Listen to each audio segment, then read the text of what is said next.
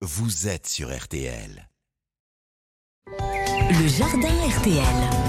Et avec cette météo humide et agitée ces jours-ci, il y a des choses à faire dans les jardins. Pierre le cultivateur vous aide à bien réaliser l'indispensable au cœur de l'automne. Bonjour Pierre. Bonjour Stéphane, bonjour à tous. Bon, c'est la saison, faut planter des bulbes de printemps maintenant, en automne. Et oui, on peut planter les bulbes de novembre jusqu'à fin décembre. Donc vraiment, même s'il fait froid, même s'il y a beaucoup d'eau et des gelées, le seul petit problème qu'on va avoir, c'est qu'on va avoir une floraison un peu plus tardive. Donc on aura 15 jours, 3 semaines de retard sur la floraison au printemps prochain et juste l'année suivante, puisqu'il faut pas oublier que les bulbes vont fleurir d'année en année. Donc la deuxième année, il y aura plus de retard du tout. Alors pour le faire, faut trouver le bon endroit, j'imagine. Alors c'est ça. Alors l'endroit conseillé, il y a des bulbes un peu différents. Hein. Il y a des bulbes qui acceptent le plein soleil, la mi-ombre, voire l'ombre totale.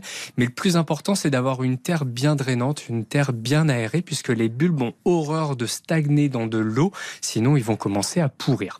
Donc une fois qu'on a retrouvé un peu le lieu, il existe des plantoirs à bulbes, donc c'est des outils on insérer, on va enfoncer dans le sol, on va faire comme une carotte de terre, on va retirer ce morceau de terre et on va placer notre bulbe au fond.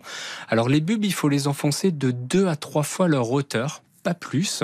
Donc deux fois si on a une terre qui est pas trop drainante et trois fois si on a une terre bien drainante, il n'y aura aucun risque. Et ensuite, les bulbes ont un sens. Il y a une petite pointe et il faut que la pointe soit vers le haut et la partie plate vers le bas.